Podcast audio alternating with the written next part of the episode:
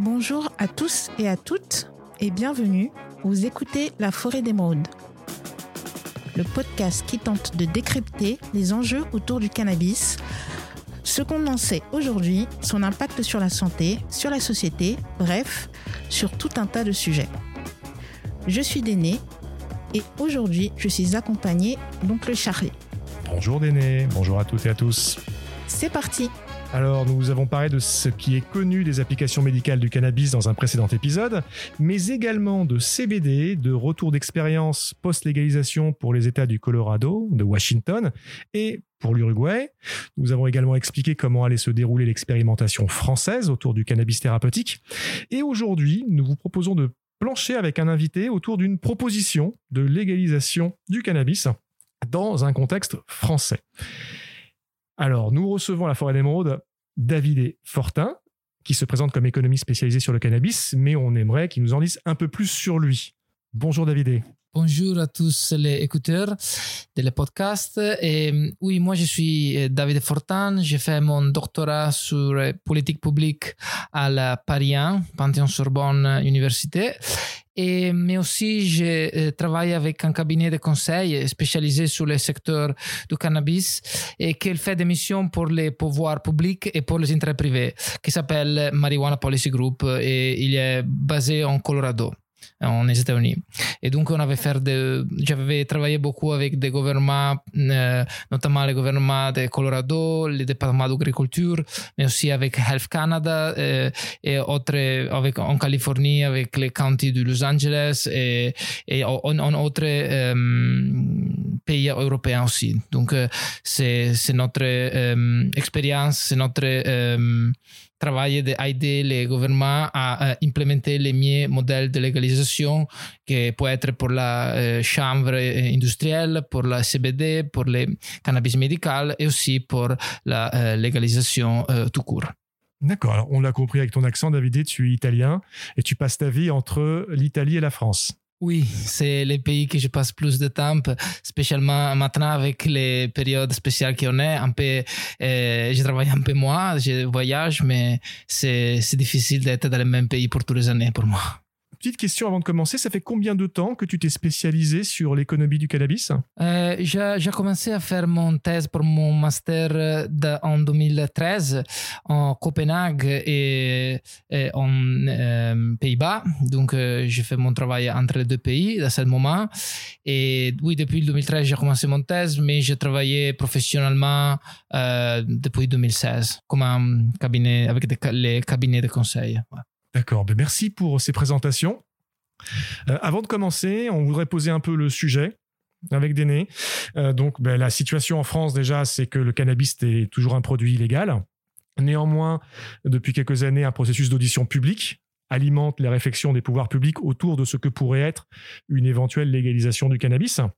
Une expérimentation française autour du cannabis thérapeutique a été votée il y a un an. Le décret est passé il y a quelques semaines et elle commencera à partir de début 2021 pour une période de deux ans. Ça pose beaucoup de questions sur euh, quel serait un modèle de légalisation possible? Légalisation du cannabis thérapeutique, pourquoi pas, du cannabis récréatif. La question se pose également. Et pourquoi est-ce qu'on s'est entretenu avec toi aujourd'hui, on s'entretient avec toi aujourd'hui, David C'est que bah, tu fais partie de personnes qui planchent depuis un moment sur des modèles possibles et on aimerait euh, avoir un peu ton opinion. On sait que euh, très récemment, tu euh, viens de publier un article dans le journal de gestion et d'économie de la santé, un article qui sortira d'ici la fin de l'année euh, un article à l'intérieur duquel tu poses un peu les enjeux, tu poses des axes de réflexion. Alors l'avantage euh, dans cet exercice-là, c'est que la France ne serait pas le premier pays à légaliser euh, le cannabis thérapeutique ni le cannabis récréatif. Donc on peut un peu s'inspirer de ce qui a été fait de bien à l'étranger et de ce qui a été fait de moins bien. À ce titre-là, tu nous parles de deux modèles dans ton article. Est-ce que tu pourrais un peu expliciter? Oui, donc dans, mon article qui s'appelle Les cannabis médical, sortir des sentiers battus du système de santé, et on va juste parler des, euh, des modèles existants euh, du cannabis médical. Donc après tous les pays, il a, fait des décisions un peu différentes, euh, comme pour le nombre de pathologies, etc.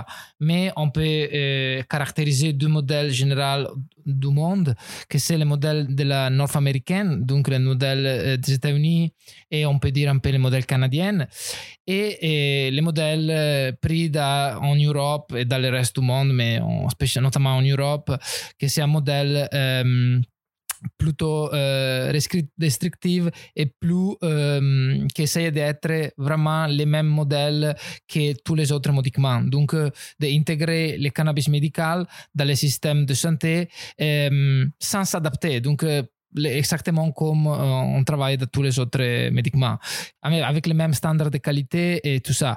Et, plutôt le modèle américain, que c'est plutôt anarchique, on peut dire, parce qu'il a commencé d'un jour à les autres pour une décision de l'âge, et donc les dispensaires médicaux, il a ouvert, euh, il a un peu par hasard, euh, et donc sans vraiment réglementation. Et ça a été difficile après de réguler. Après, les États, il a essayé avec le temps de réguler un peu, mais c'est vraiment un modèle plus de laisser faire euh, parce qu'il n'y a pas un ministre de la Santé qui a pensé ça. Par contre, pour les modèles européens, il était pensé beaucoup, beaucoup des années. On va voir avec l'expérimentation française, on parle de ça, je pense, depuis des années. Et encore, il n'y a pas de produits dans les marchés. Donc, euh, c'est vraiment une approche très différente. Mais euh, qu'est-ce que je veux dire avec cet article? C'est qu'on peut prendre les bonnes choses qu'il y a dans les modèles américains et les bonnes choses qu'il y a dans les modèles occidentaux ou européens et essayer de faire un mélange pour maximiser le bien-être des patients. Et on va voir après hmm, comment on va faire ça? Alors justement, euh, riche de ces expériences, comment ça s'est passé aux États-Unis et euh, euh, des réflexions faites en Europe? Comment peut s'inspirer la France? Quelles sont les bonnes idées à piquer dans tout ce qui a déjà été fait, par exemple? Est-ce que tu pourrais nous éclaircir là-dessus, David?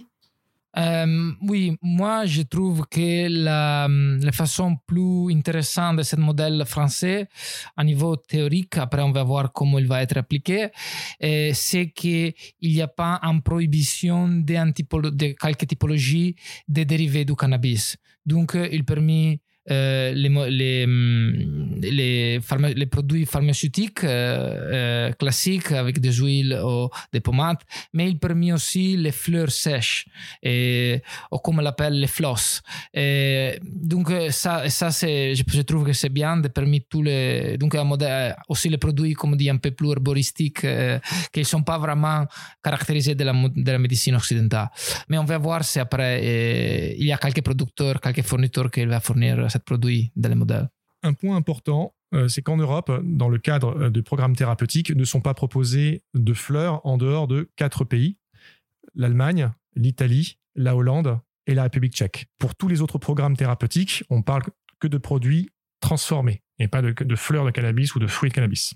Si on doit, avant de rentrer dans le modèle que tu proposes, David, si on, devait faire un petit constat bref, un résumé de ce qui a bien marché, de ce qui n'a pas bien marché en Amérique du Nord, et de faire la même chose en Europe. Qu'est-ce qui a bien marché vraiment en, une idée synthétique? Dans les modèles américains, c'est sûr, euh, les choses qu'ils prennent les yeux, euh, que je peux dire un success. Après, il y a quelqu'un qui peut dire que c'est pas un success, mais moi je vois comme un success, c'est qu'il euh, maximise euh, l'accès à les produits. Donc tous les patients, tous les, tous les gens qui pensent d'avoir une utilité thérapeutique avec l'utilisation du cannabis, ils peuvent vraiment euh, accéder à ce produit à différents niveaux entre les États, les États américains, c'est sûr. si on parle de Colorado où il y a les plus grands peut-être euh, quantité de produits euh, de production en, à niveau américain, on va voir qu'il euh, y a un, vraiment un gros un haut pourcentage de patients au niveau de la population. On parle de maintenant, au niveau de 2% de la population, il avait une prescription après dix ans que le modèle il a été euh, euh, mis, en place. Et, et en Colorado, ils sont arrivés dans les premières années aussi à 3,5% donc de la population. Et maintenant, peut-être il y a autre États euh, en États-Unis qui peut arriver à 4-5% de la population qui avait accès, qui avait une prescription pour le cannabis médical.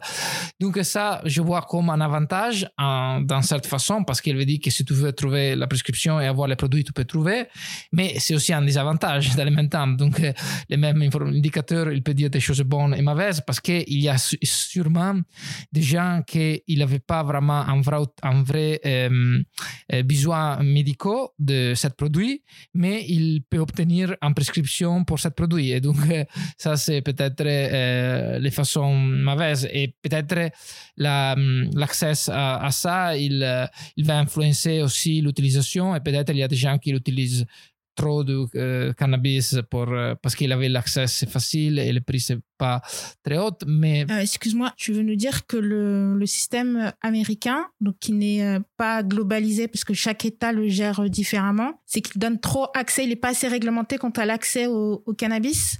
Oui, c'est vraiment facile pour pour quelqu'un d'obtenir une prescription dans la majorité des État américain. Après, il y a des États qui l'avaient mis un peu plus de. Après, il dépend généralement de la euh, disponibilité des euh, docteurs à faire cette prescription. Donc, notamment, on est en Californie, c'est le, le, travail des docteurs du cannabis, au 420 Doctor, c'est un travail depuis 20, euh, plus de 20 ans. 1996. Et donc, c'est en question. À-bas, il y a vraiment des professionnels qui prennent vraiment 2-3 minutes pour faire une prescription. Et la même question, peut-être c'est différent si tu vas regarder en Nevada, qui l'a aussi légalisé, peut-être c'est plus difficile d'obtenir une prescription. Mais, euh, mais moi, je trouve que ça, c'est un, c'est un point que c'est euh, controverse. Tu peux c'est bien pour une façon, c'est pas bien pour autre façon. Après, les risques, peut-être si tu veux acheter les mêmes produits, les, si les, les, les gens achètent les, les, produits dans les marchés noirs, peut-être c'est plus dangereux que euh, obtenir ça avec une prescription. Aussi, si ton utilisation, c'est pas médical. Mais ça, c'est question éthique que je ne veux pas entrer.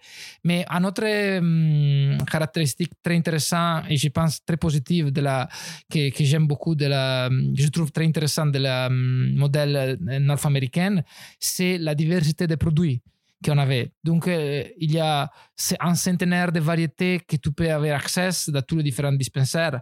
Après, que les, différents noms ils caractérisent des produits totalement différents, je suis pas sûr de ça. Mais c'est sûr que si toi, tu veux, tu avais la curiosité d'expérimenter différentes variétés, tu peux vraiment perdre des, mois, des années pour trouver pour essayer toutes les variétés, pour voir qu'est-ce qui marche mieux avec ton problème. Par contre, en Europe, euh, notamment en Italie, euh, en, en Pays-Bas, il y a peut-être moins de 10 variétés qui sont disponibles. Mm, la majorité sont produits à Bedrocan. En Allemagne, il a augmenté les produits. Maintenant, on parle de 30-40 variétés disponibles en toute l'Allemagne de différents mm, cannabis, euh, des variétés de différentes ouais, de, fleurs.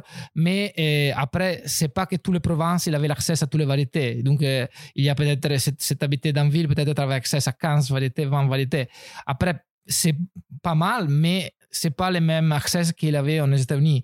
Et notamment aussi, il y a aussi un problème parce qu'en en Allemagne, de trouver ton variété pour toutes les années. Donc peut-être que tu trouves une variété 7 mois et après tu recherches la variété le mois après ou après deux mois et il s'est fini dans ton pharmacie et pour avoir accès à ça, tu devrais attendre un autre mois. Donc euh, c'est un problème, euh, je trouve.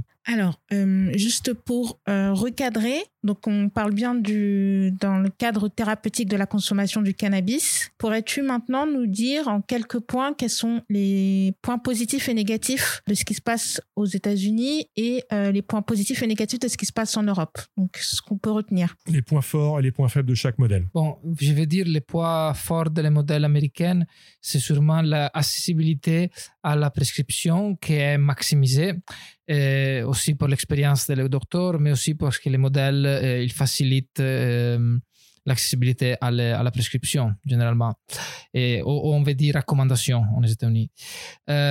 aussi la diversité des produits qu'on voit en États-Unis, c'est unique euh, avec centenaires de variétés et différents produits euh, qui sont euh, que c'est possible d'acheter dans les dispensaires.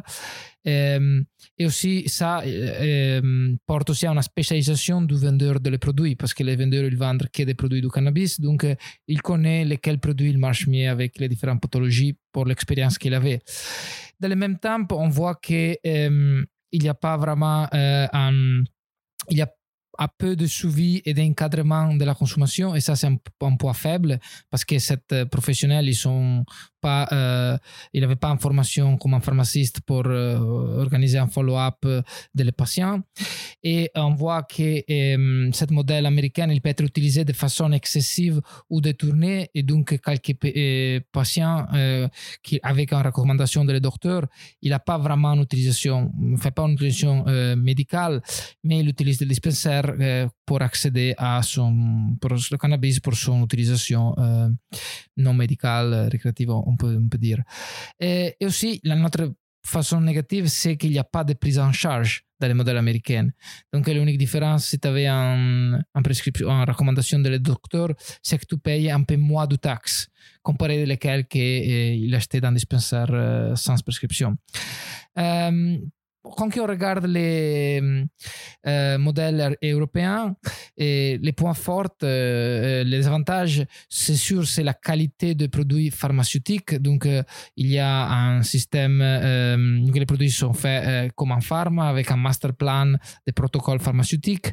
Donc, il n'y a pas de risque de, euh, de qu'il y a des substances extérieures négatives qui peuvent damager la santé de, de l'utilisateur. Aussi, aux États-Unis, il y a d'analyse, mais ils sont pas, euh, ils sont faits sur les produits, pas sur les processus pour la production. Aussi, un autre, autre avantage, c'est que les, les, sont formés pour travailler avec des patients. Donc, ils avaient l'expérience, ils avaient la formation pour faire ça. Et aussi, l'avantage, comme on se dit, c'est qu'il y a des prises en charge de quelques pays pour euh, des patients, pour euh, quelques pathologies. Et notamment les pays, les pays qui fait la, majorité de cette euh, prise en charge, c'est l'Allemagne maintenant, mais on voit aussi d'autres pays qui commencent à faire ça. Les points faibles euh, ici sont euh, que l'accès à la prescription euh, c'est limité pour les déficits de formation professionnelle des professionnels de santé. Donc les docteurs n'avaient pas d'expérience avec ça et donc ça c'est un gros problème et des fois on voit des patients qu'ils ils, ils devraient échanger cinq euh, docteurs pour avoir quelqu'un qui fait une prescription. Donc, euh, ça, c'est une limite. Et on voit aussi la limite dans le nombre de produits, et que c'est, quand on parle à niveau de fleurs, c'est entre c'est de 8 9 produits euh, en Italie en Pays-Bas. C'est un peu plus haut en Allemagne, mais, aussi c'est difficile de trouver les mêmes produits pour toutes les années parce que euh, la production c'est limitée maintenant. Et aussi la prescription des docteurs se fait en dernier cours en, en Europe. Donc ça, c'est une autre limite qu'il euh, va décourager peut-être des patients. En dernier recours, c'est-à-dire que lorsque les traitements classiques n'ont pas fait effet, n'ont pas prouvé leur efficacité. Dans ce cas-là, on se permet de considérer le cannabis. Ça, c'est le cas que tu viens d'évoquer. Oui, oui. Mais la question, c'est que tu es obligé dans certains pays européens de montrer que tu utilisé autre, euh, tu devrais utiliser autres produits pharmaceutiques avant de passer à la cannabis.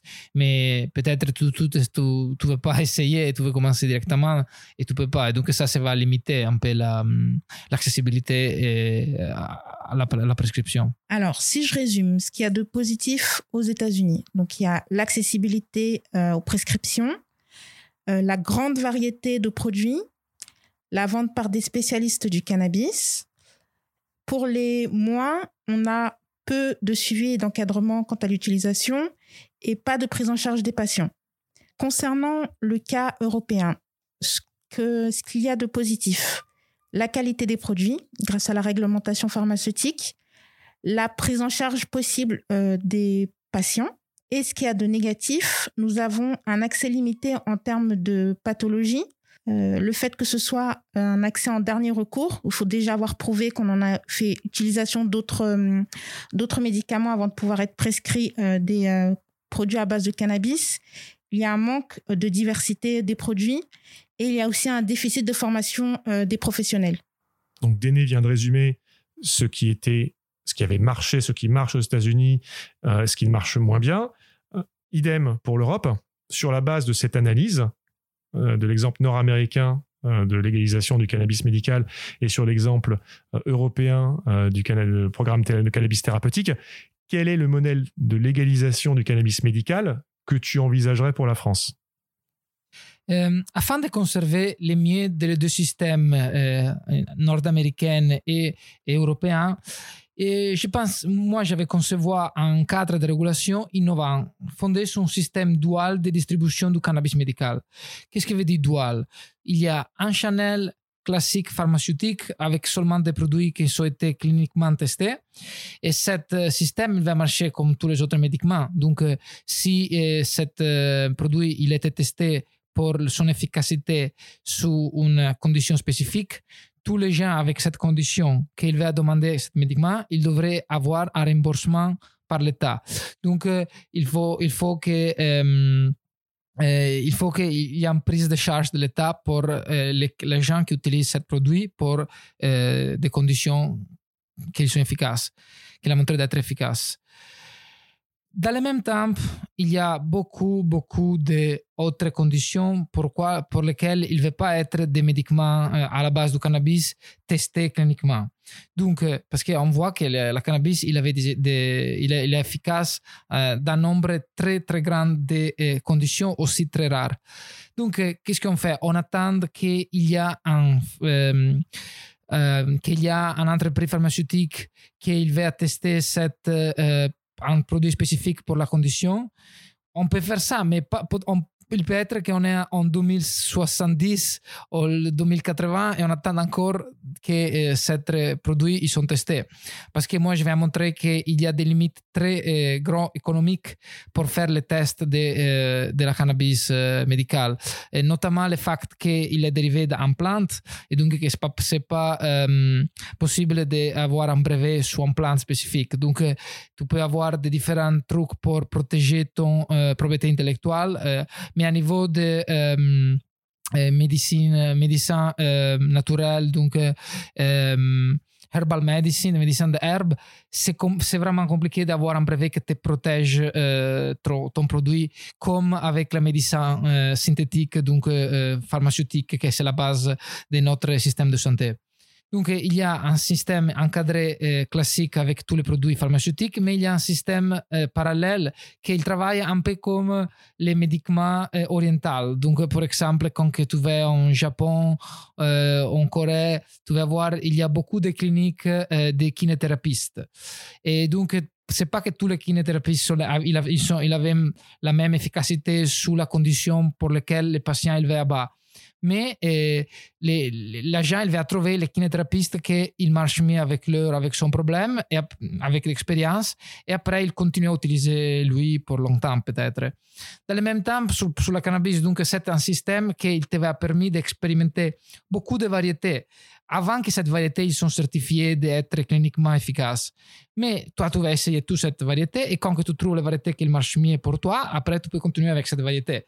Et donc, euh, ce système, euh, il va être en parallèle. Donc, euh, tu peux choisir d'entrer dans le système classique ou dans le système parallèle. et le système parallèle, il va marcher avec les, dans le cadre de ce système complémentaire de, de, de Cannabis Club que donc il peut, être, il peut servir comme structure de distribution. Donc, ce n'est pas un distributeur euh, qu'elle fait ça pour les profits, mais c'est un non-profit qu'elle va à, à, produire ça euh, pour, les, pour lesquels, à produire des variétés spécifiques euh, que tu ne trouves pas dans les pharmacies et que euh, l'agent qui essayer, qui recherche ce type de médicaments, il peut décider d'utiliser. Donc là, tu parles de ce système dual, donc il y a la partie pharmaceutique accompagné, euh, soutenu par euh, des professionnels de santé. Je suis patient, euh, je vais voir mon médecin, je vais voir mon infirmière, elle peut prescrire, et là je rentre dans un système classique tel qu'on le connaît, avec des pharmacies en tant que fournisseurs, des hôpitaux. et là, à côté de ça, il y aurait un système de cannabis social club, si j'ai bien compris, pour la partie récréative ou pour quel cas exactement? Non, les Cannabis Social Club, dans mon modèle, euh, ils vont être utilisés euh, pour les patients. Donc, euh, les patients, ils utilisent le Cannabis Social Club. Mais pour utiliser ça, il y a deux, choix qu'après un, régulateur il peut, décider. Donc, il peut décider que le cannabis social club, euh, il peut être, euh, il n'a pas besoin d'avoir une prescription pour aller là-bas, et donc ça, c'est pas pour le médical. Et donc, pour faciliter l'accès à la cannabis médical pour la, à la cannabis pour l'agent qui ne peut pas obtenir une prescription parce qu'il ne trouve pas un docteur. ou c'est un modèle plus che, eh, complémentaire, mais qu'il peut être utilisé um, da, um, comme une prescription de dernier recours, comme on peut dire. Donc, on peut, l'agent qui a essayé les produits pharmaceutiques standardisés da, du cannabis, avec, euh, oui, à la base du cannabis, il voit que ces produits ils sont pas très efficaces pour elle, et donc il veut essayer d'utiliser ce modèle d'accéder à les modèles du Cannabis Social Club et donc de fleurs et de, différentes variétés de fleurs. C'est sûrement une plus grande variété de fleurs, il va être à bas que dans les pharmacies. Et donc, il va utiliser ça. Et donc, ça, il peut demander un, notre approbation d'un autre docteur spécialisé pour permettre à gens d'accéder au cannabis social club. Donc, il peut être un modèle que c'est plus difficile d'accéder, mais et que tu peux accéder seulement euh, comme un dernier recours ou il peut être un modèle totalement parallèle, donc sans des obligations euh, euh, adjonctives, euh, accessoires, mais qu'il veut avoir un, il veut accéder à la cannabis médicale, il peut choisir d'aller directement euh, pour le cannabis social club, donc de demander à les docteurs directement, OK, fais-moi une prescription pour le cannabis social club pour, euh, et moi, après, je vais choisir la variété qui marche mieux, comme il se passe dans les dispensaires médicaux américains.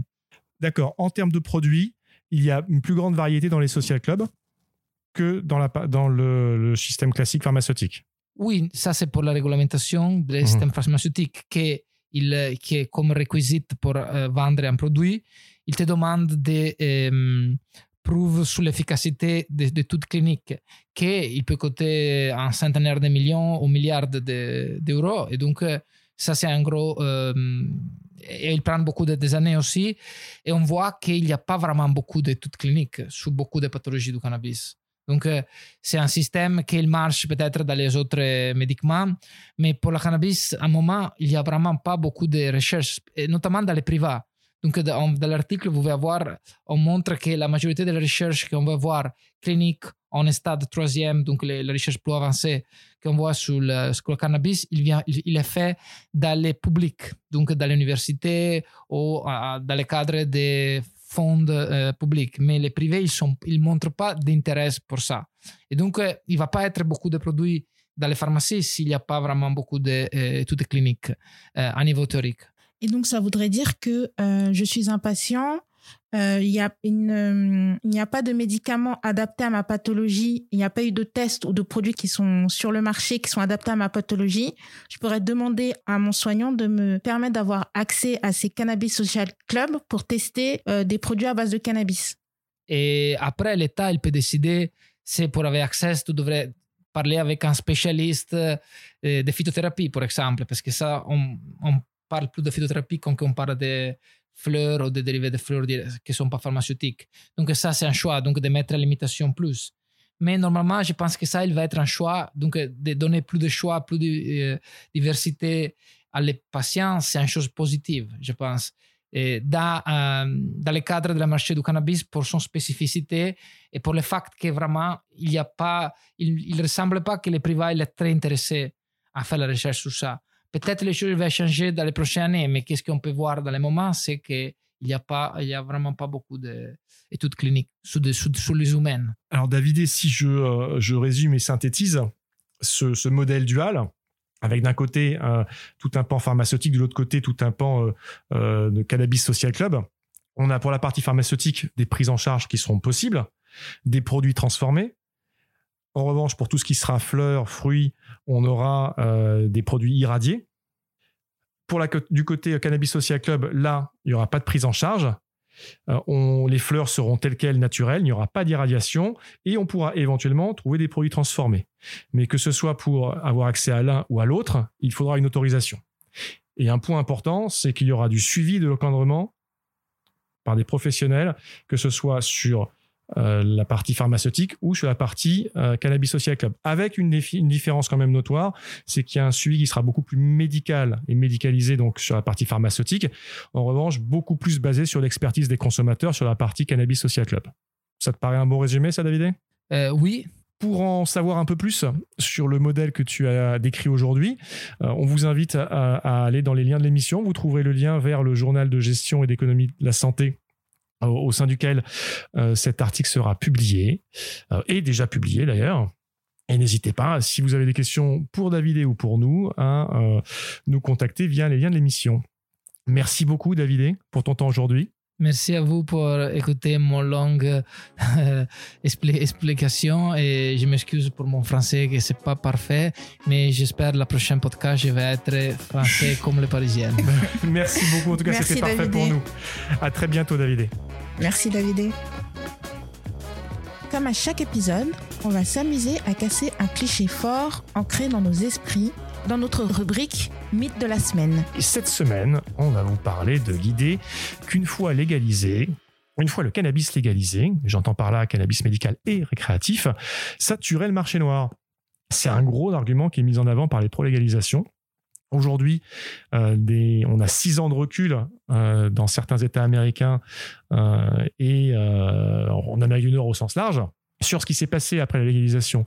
Et on se rend compte que cet effet-là n'a pas été aussi fort qu'attendu. Grosso modo, euh, le marché noir n'a pas disparu, il a ralenti, plus ou moins fortement ou légèrement en fonction des endroits, mais il n'y a, pas, eu de mise à mal telle, telle qu'attendue. Ce qui est remonté par les professionnels sur le terrain, par les différentes associations de consommateurs, sont les arguments suivants. Premier point, c'est qu'il n'y a pas assez de points de vente, donc pas assez d'accès au final au cannabis. Et il y a beaucoup de déserts, euh, de, euh, de déserts cannabiques, si on peut les estampiller ainsi. Et donc, qui fait que ben, les gens n'ont pas d'autre recours qu'aller voir le marché noir. Ensuite, il y a des taxes qui sont trop importantes. Alors ça, ça a été un des, euh, échanges, hein, un, des points de négociation. OK pour la légalisation, mais avec, avec une manne financière importante pour l'État. Donc il y a trop de taxes à tous les niveaux, au niveau de la production, au niveau des transports, au niveau de la distribution qui font que il y a une différence qui est assez importante, trop importante encore, entre le prix au marché noir et le prix dans le dans les magasins légaux. Ce qui fait que, en fonction des bourses, en fonction des moyens de chacun, ben, on est encore un peu attaché au marché noir. Ensuite, euh, il ne faut pas sous-estimer euh, l'attachement que certains consommateurs peuvent avoir avec, euh, avec leur fournisseur marché noir. Hein. Euh, c'est pas forcément quelqu'un, enfin des, liens impersonnels. Ça peut être parfois des relations de longue date. Euh, et qui euh, qu'on détruit pas comme ça du jour au lendemain parce qu'il y a un magasin officiel qui s'ouvre de l'autre côté de la rue. Donc ce sont ces points-là qui euh, remontés par le terrain qui expliqueraient le fait que non, le marché noir n'a pas complètement disparu. En tout cas, ça mettra beaucoup plus de temps qu'attendu. Mais en travaillant sur, sur les points qu'on vient de citer, surtout les, sur les deux premiers, sur le niveau de taxation et sur le nombre de points de vente, on s'attend à ce qu'il y ait un effet beaucoup plus fort. Pour résumer, c'est pas si simple que ça et il y a encore un peu de pain sur la planche. Nous arrivons au terme de cette émission. Merci beaucoup à tous d'avoir partagé avec nous ce moment. Pour retrouver les références de cet épisode, rendez-vous dans les notes de l'émission. Si vous avez des questions, des recommandations ou si vous souhaitez nous contacter, cliquez simplement sur le lien dans les notes. C'est anonyme, simple et rapide. Partagez cet épisode autour de vous et si vous écoutez sur Apple Podcast, laissez-nous 5 étoiles. À très vite. Merci et à très bientôt. La consommation de cannabis est illégale et dangereuse pour la santé. Information prévention sur drogue-info-service.fr.